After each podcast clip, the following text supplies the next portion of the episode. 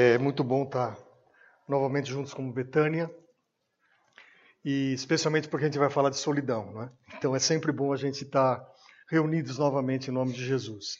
Se você está nos visitando, muito obrigado pela sua presença, sinta-se bem. A gente é uma família que se reúne aqui para adorar Jesus. Depois lá fora você tem pode receber alguma lembrança e até informação maior sobre a nossa comunidade, mas seja bem-vindo em nome de Jesus. Eu oro para que nessa noite uh, Deus fale ao seu coração, especialmente com esse monstro que a gente tem muitas vezes embaixo da cama, que é a solidão. E, e quantas pessoas, na verdade, se relacionando com máquinas e cada vez menos com gente como nós, com carne e osso, que sente, que cheira, não é? E a gente então vai trabalhar esse tema. Eu peço que você esteja bem atento à palavra do Senhor nessa, nessa noite. Eu quero, vamos ler apenas dois ou três versículos em João, capítulo 16, a partir do verso 31, e eu vou ler até o final do capítulo. Então, se você tem a Bíblia ou o seu celular, eu acho que possivelmente tem o texto aí também. A palavra do Senhor diz assim, João 16, 31. Respondeu Jesus: Agora vocês creem? Aproxima-se a hora e já chegou, quando vocês serão espalhados, cada um para a sua casa. Vocês me deixarão sozinho. Agora grave bem essa palavra. Mas eu, mas eu não estou sozinho, pois meu Pai está comigo. Vamos ler junto essa palavra novamente? Mas eu não estou sozinho, pois meu Pai está comigo. Eu vou terminar. E eu lhes disse essas coisas para que em mim vocês tenham paz. E neste mundo vocês terão aflições, contudo, tenham ânimo, eu venci o mundo. Gente, é o seguinte, colocar uma coisa logo de início para você. É, todos nós temos esse sentimento de solidão em algum momento da nossa vida. Né? É impossível a gente não ter esse sentimento. Eu vou tentar lembrar algumas situações, até você como criança ou com seu filho. Criança que provavelmente mude de escola. E eu passei por essa experiência esses dias conversando com meu neto lá em São Paulo. E ele saiu de uma escola e foi para outra, o Felipe, e ele disse: Vovô, ah, eu falei, como é que você está gostando da escola? Ele falou, eu estou gostando, vovô, mas como é difícil a gente fazer amizade. É? E eu me sinto sozinho, porque é uma nova escola, são novos colegas. E possivelmente você passou por isso, é? quando você era menor. Você, aquela, aquela luta de você ter que encontrar gente nova, mas ao mesmo tempo se recolher. Ou às vezes o jovem que nasce numa cidade, às vezes pequena, e depois faz universidade, se forma e ele sai para um grande centro e aí ele se vê perdido e sozinho numa grande cidade. Uh, um trabalhador, um executivo, uma executiva que passa às vezes a semana toda em trabalho.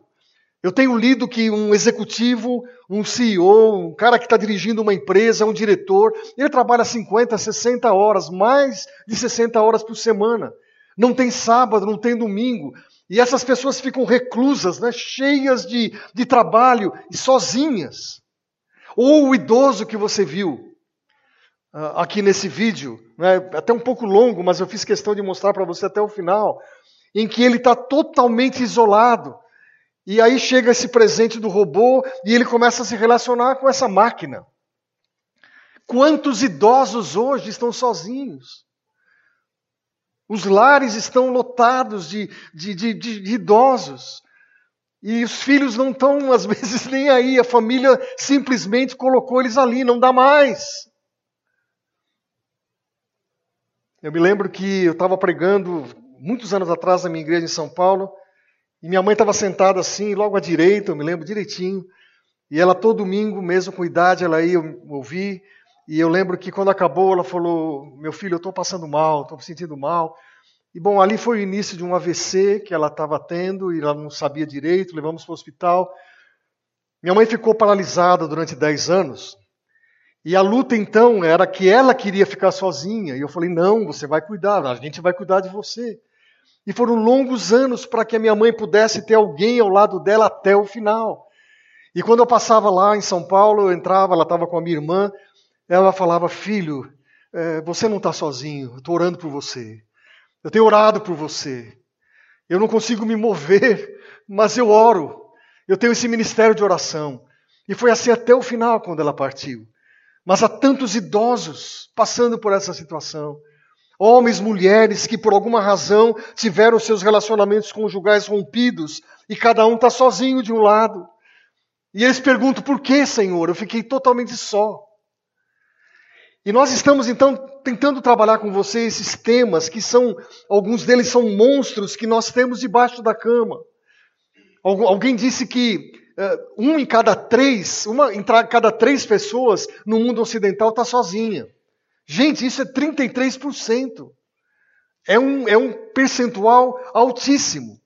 A maioria dessas pessoas não é que elas queiram estar sozinhas, mas elas muitas vezes estão rodeadas de pessoas, mas sozinhas ainda. Quem teve aqui domingo passado lembra que eu falei de um sentimento que os sociólogos falam, que eles chamam de solidão cósmica. Né? Solidão cósmica é você estar sozinho no meio de uma multidão.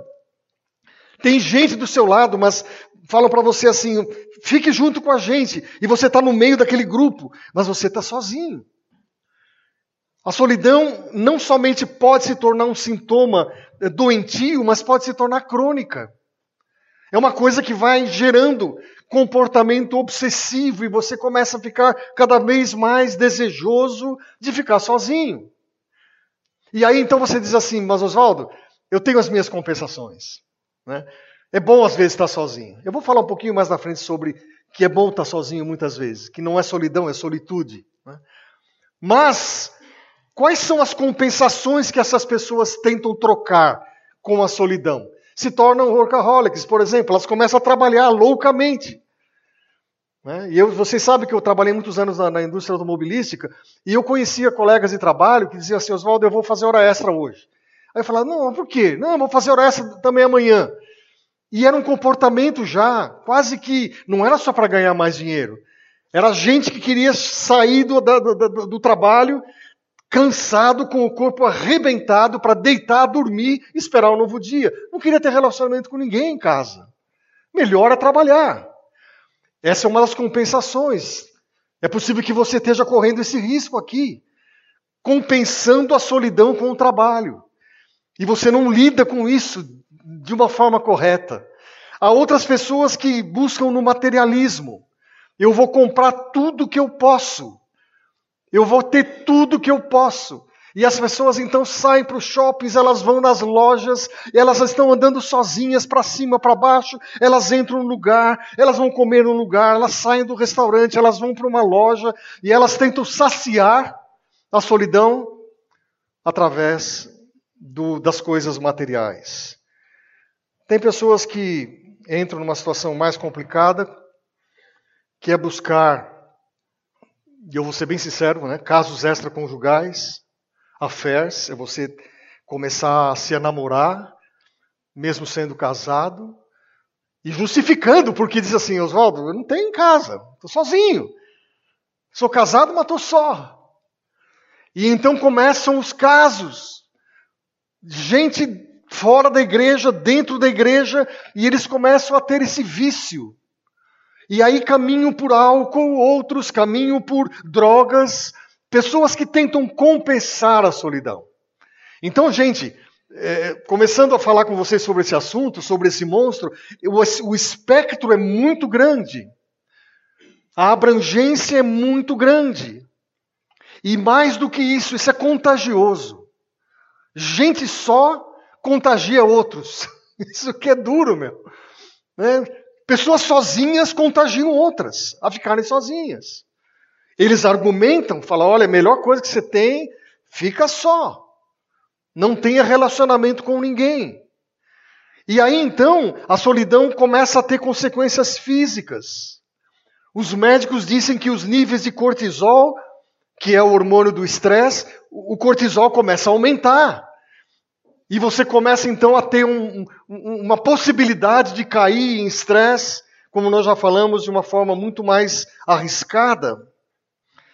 Estudo recente, eu quero dizer para você porque eu, eu, li isso recentemente essa semana, mostra que mais, uma pesquisa com mais de 3 milhões de, de, de, de participantes, que a solidão aumenta o risco de morte em 26%. Isso é, novamente, algo estarrecedor. A pessoa sozinha, ela tem chance de buscar a morte da mesma forma que a obesidade. Obesidade mata, mata. Mas a solidão é praticamente a mesma coisa. Não é uma doença que aparece, mas ela está incrustada dentro da pessoa. Os países industrializados, os países mais avançados do mundo, Europa, América do Norte, alguns países da América do Sul, dizem que um em cada quatro pessoas são sós, estão sozinhas.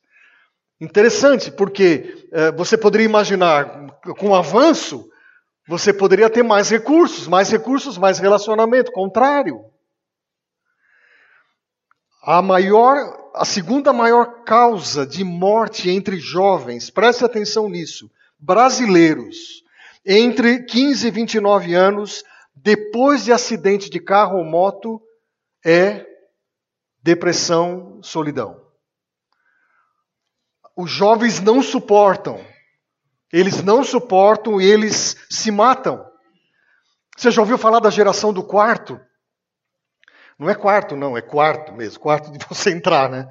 Geração do quarto é a geração do, do, do jovem, do adolescente hoje. Ele fica dentro do quarto. Dentro do quarto ele, ele, ele fica na máquina, ele come, ele chama os amigos, ele se tranca, ele conversa com todo mundo, ele grita para a mãe, grita para o pai. É a geração do quarto. A geração do quarto, ela, ela, ela pegou de, de tão forte na vida do seu jovem, da sua jovem, dos jovens em geral. Nós, como igreja de Jesus, precisamos atuar nesse lugar urgentemente. São, é, os especialistas falam que os sentimentos desses jovens ficam horizontalizados. Ele não consegue pensar nada acima, é tudo no nível dele. As relações afetivas são efêmeras. Eles não conseguem modificar o comportamento. Por isso que eles são chamados a geração do quarto. Eles, eles têm uma autoestima extremamente fragilizada. Eu não sei se você já percebeu isso. É, na, é nesse lugar que eles convivem agora. Nós ficamos sozinhos, adultos, pessoas de mais idade, sim. Mas preste atenção: se você tem filho jovem, essa é uma parte fortíssima que você precisa estar atento. A geração do quarto é a geração da solidão. Você não pode entrar no quarto do seu filho e da sua filha, você tem que bater. E ali ele fica como dono daquele espaço. E então, gente, não é só o filho gritar que eu estou com fome. É saber se existe uma fome interior dele. Não é? O que está causando ele se trancar dentro de um quarto? Paul Tournier, que foi um cristão, um médico, né, escreveu vários livros, em português inclusive, ele disse que a solidão é a doença mais devastadora da nossa era. Vitor Hugo, que, que vocês conhecem, Os Miseráveis, escreveu, enfim, vários livros, né? Vitor Hugo diz que todo inferno está contido nessa palavra, solidão. Você já viu filme, já viu teatro, já viu um monte de coisa de Vitor Hugo, e ele fala: esse é o inferno, é a solidão. Quem gosta de música brasileira, de MPB, eu gosto, né? o seu Valença, ele compôs uma música que diz assim: a solidão é fera, a solidão devora é amiga das horas, prima irmã do tempo. Faz com que nossos relógios caminhem lentos, causando um descompasso no meu coração. A solidão é fera, a solidão devora. Gente, isso aqui é, é, é uma música. Se você, você vai lembrar, quando tu colocar essa letra aí, você vai lembrar dessa canção do Alceu Valença. Solidão mata. A solidão devora. Uma das melhores definições que eu vi é essa, de solidão. É o estado em que a pessoa não se sente parte de um todo. É o isolamento não apenas físico, mas emocional. A pessoa não se identifica com o mundo à sua volta. Não é só com pessoas, entenderam? A solidão é a pessoa que não se identifica com o mundo. E ela está fora de tudo. E eu quero mais uma vez lembrar: jovens, os mais atingidos. Eu, eu fiquei assim impressionado com isso, eu estou batendo nessa tecla pelo seguinte, porque o idoso se sente sozinho. Né? A gente viu isso. E realmente é sério isso. Agora, eu não imaginava que a faixa desses 18 aos 25, que está aí a faixa crítica. Os suicídios não são de pessoas de 30, 40, 50 anos. Os suicídios hoje, aqui em Londrina, em qualquer lugar do mundo, é nessa faixa. Eles não suportam. Eu comecei a fazer uma pesquisa essa semana, com, com até com alguns uh, uh, sites, de, de, mesmo de Facebook, buscando essa questão de suicídio. E há relatos assim diários, diários, de jovens que estão se enforcando, que não suportam mais a geração do quarto. Tem outras causas de solidão. Solidão por morar sozinho. Morar sozinho não tem nada errado. Né? Mas desencadeia, pode gerar solidão. E, de acordo com o IBGE aqui do Brasil, 9% das, dos brasileiros moram sozinhos. Isso sabe quanto que significa em números? 20 milhões. E aí, então, o pessoal de business e comércio fica de olho grande, né? Tem o comércio dos singles, dos sozinhos. Lavanderia para sozinho, comida para menor, comida de pacotinho, comida para pessoas que estão morando sozinhas. Começam a ganhar dinheiro. Por quê? Porque são 20 milhões, gente. Quantos que moram sozinhos aqui em Londrina? Não sei. Pode ser mais, pode ser menos. Mas uma coisa é certa: essa geração de morar sozinho está crescendo assustadoramente.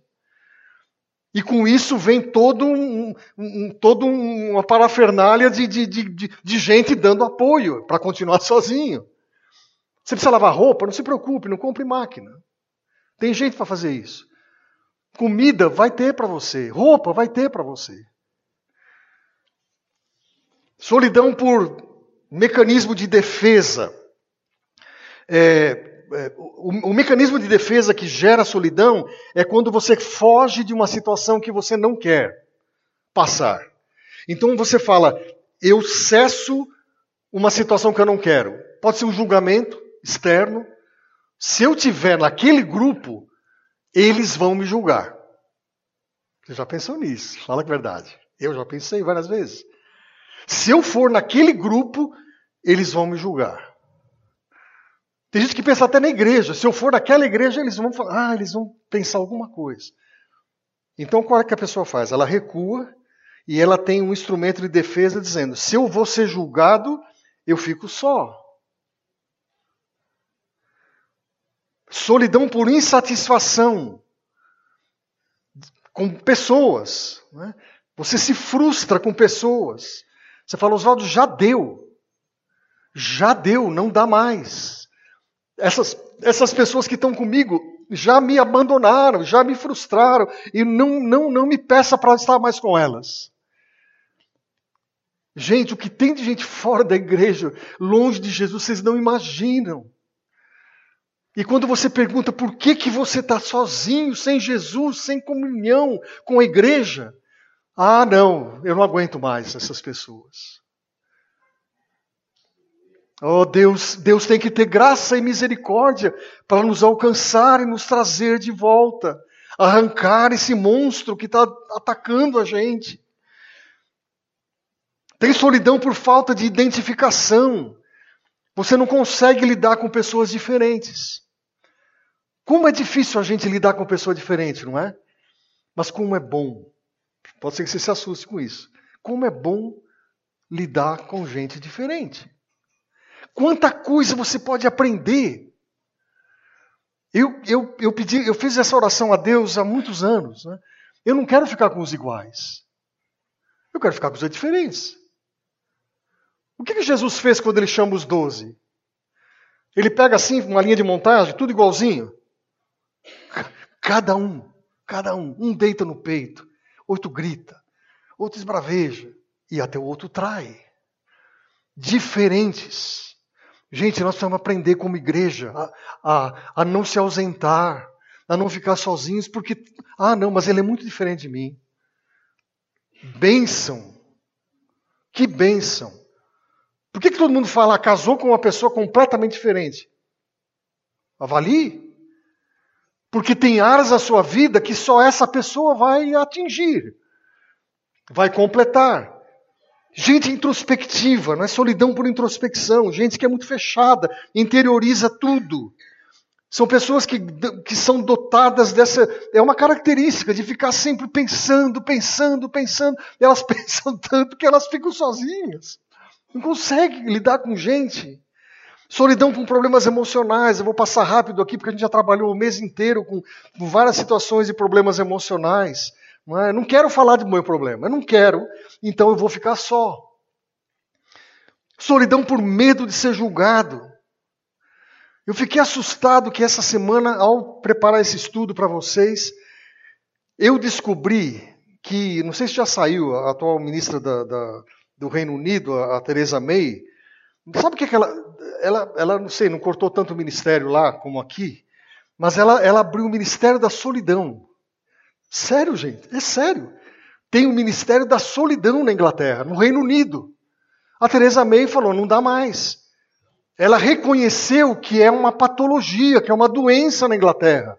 Então ela falou: nós vamos criar o Ministério da Solidão. Vocês, vocês, podem imaginar isso? Que um dia o pessoal lá em Brasília se reúne com o presidente e fala assim: olha, tem, tem 20 milhões de, de sozinhos no Brasil. Vamos abrir o Ministério da Solidão.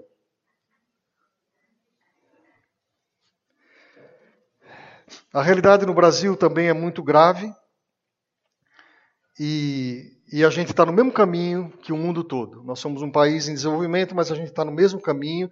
A gente tem a fuga para o relacionamento midiático, para o relacionamento eletrônico e, como diz alguém, nós estamos internatizados também. Nós estamos totalmente uh, com internet.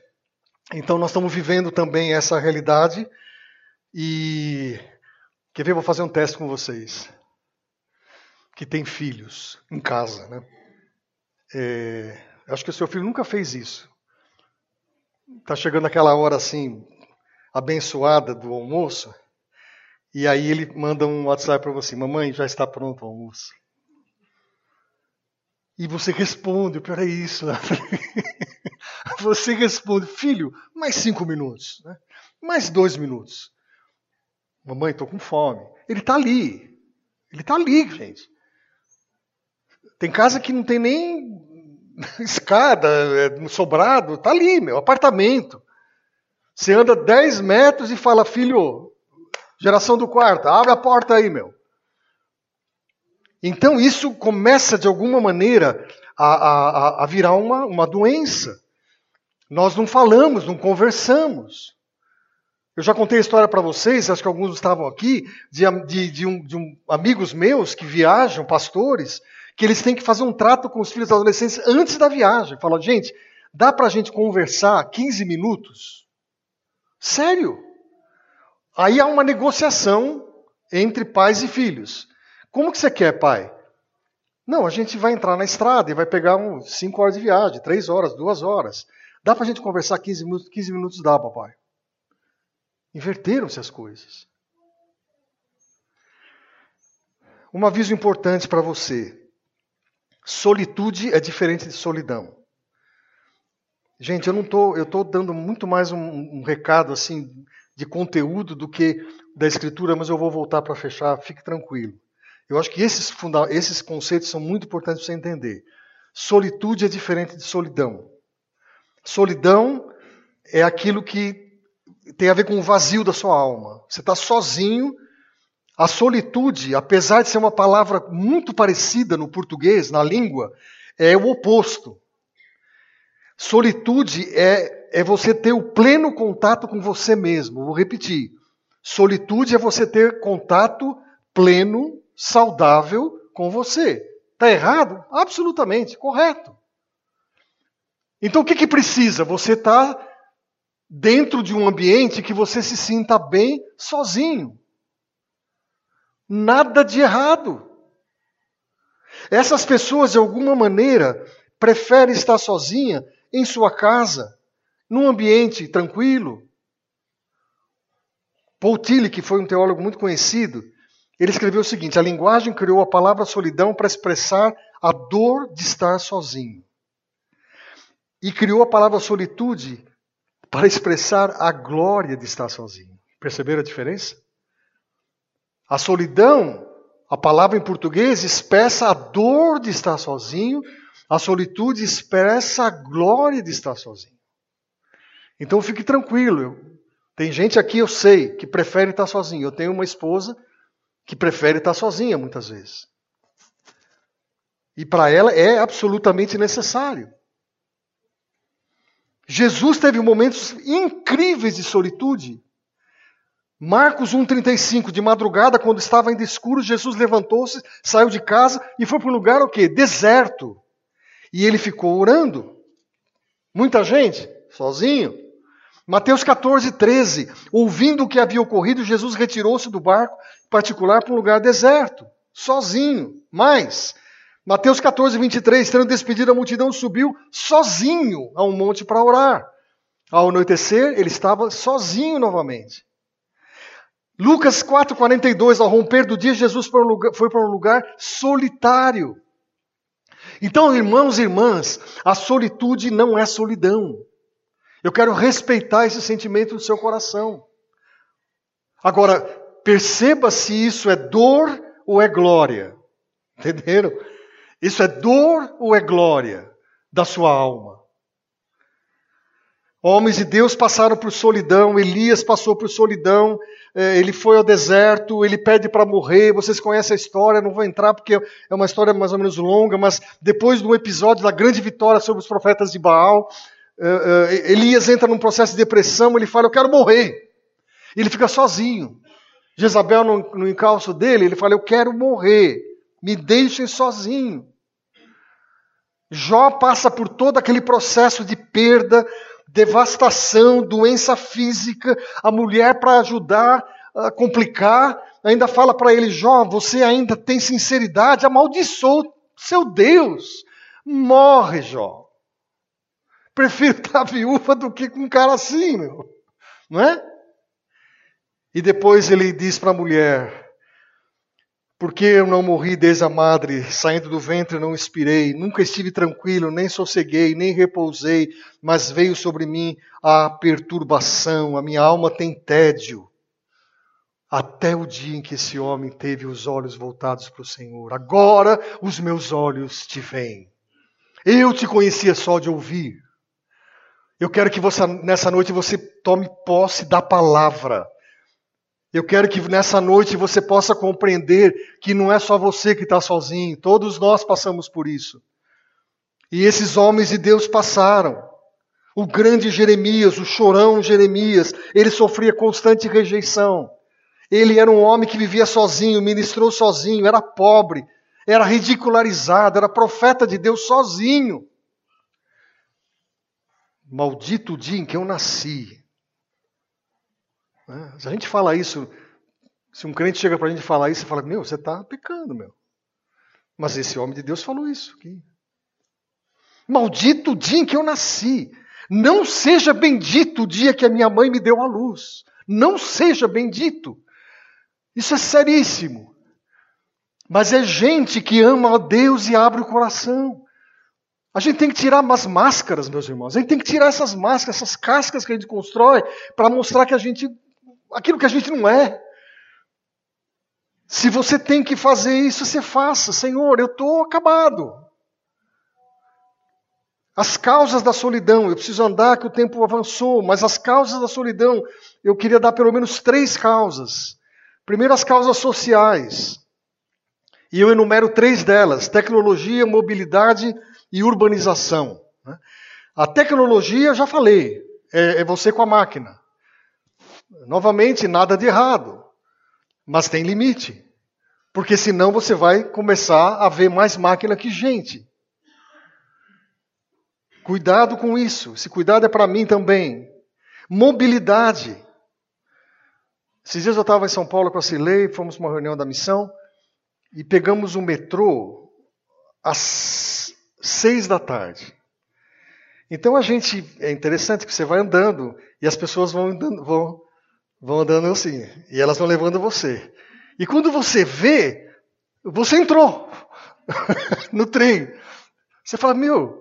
Aí a cena estava do outro lado e, e ela pequena, né? E eu falei, estava do outro lado. Mas a gente foi levado. Assim, nunca a gente pensou que as pessoas fossem tão amáveis com a gente, mas elas carregam a gente e elas vão. E elas vão. Né?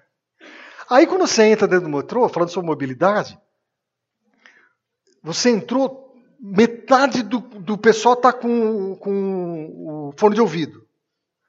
E ninguém fala com ninguém. Silêncio absoluto. Você escuta só assim, próxima estação, blá, blá, blá, próxima estação, a vinheta sai para a direita, sai para a esquerda, acabou. E o pessoal lá, ouvindo a música e tal, silêncio, cada um na sua. A mobilidade gera solidão. A urbanização tem a ver com cidades, e cidades são espaços de pessoas sozinhas. Gente, eu vou ter muito cuidado com o que eu vou falar aqui porque eu sei que eu posso ferir susceptibilidades.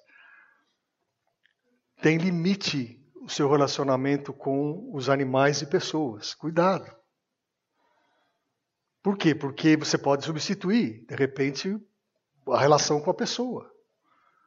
E eu digo isso com muita autoridade porque eu, eu tive animais durante muitos anos aqui nessa cidade 10 anos. Depois a gente começou a viajar, viajar, viajar, não dava mais. Mas tem um limite.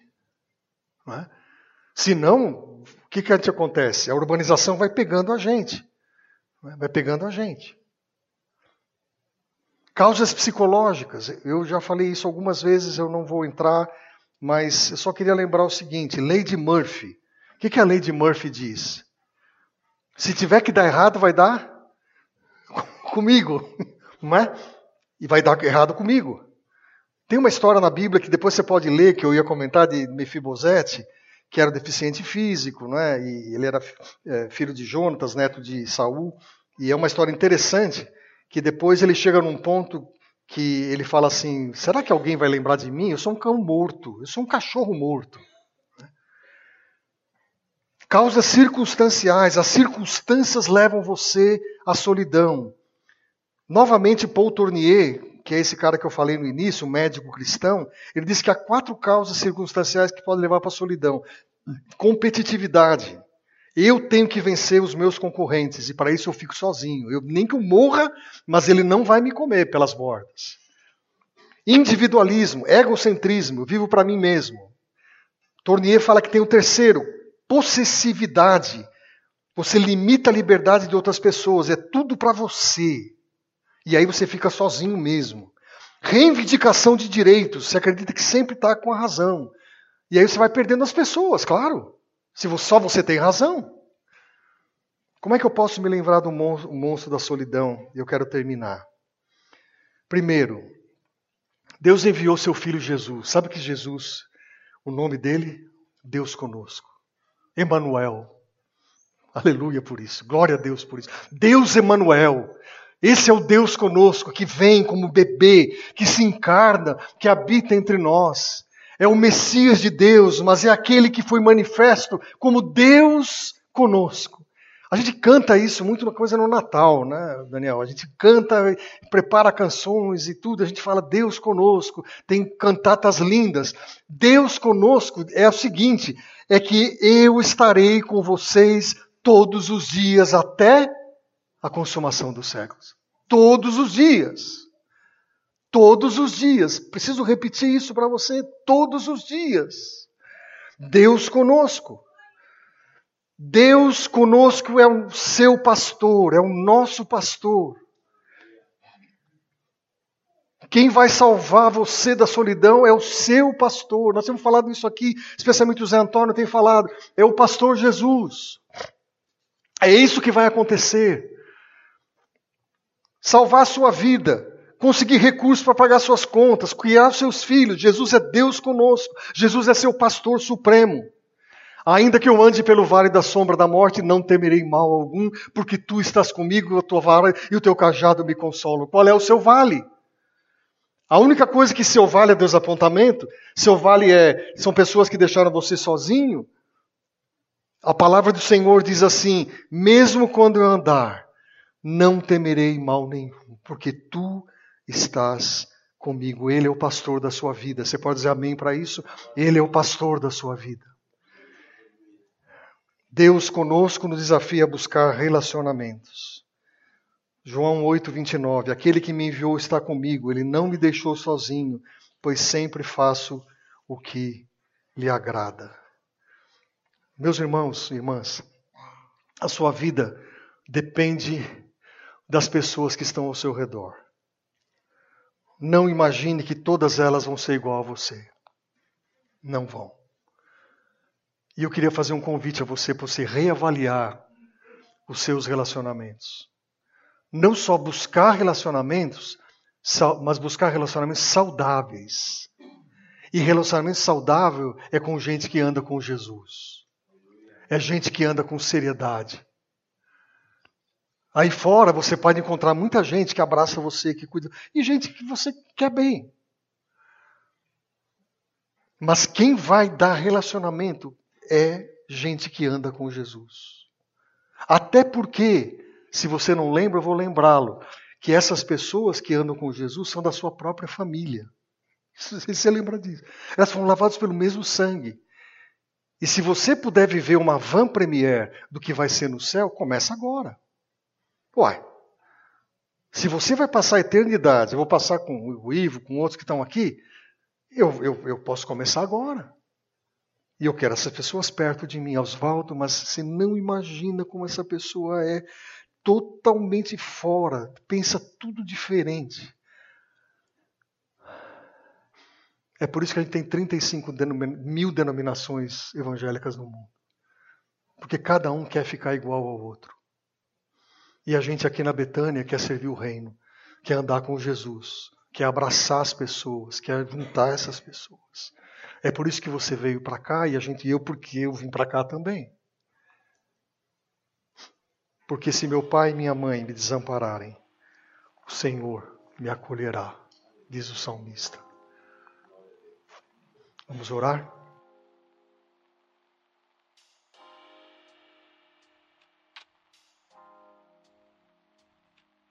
Obrigado por ouvir o Betânia Cast. Siga o nosso canal e compartilhe com seus amigos.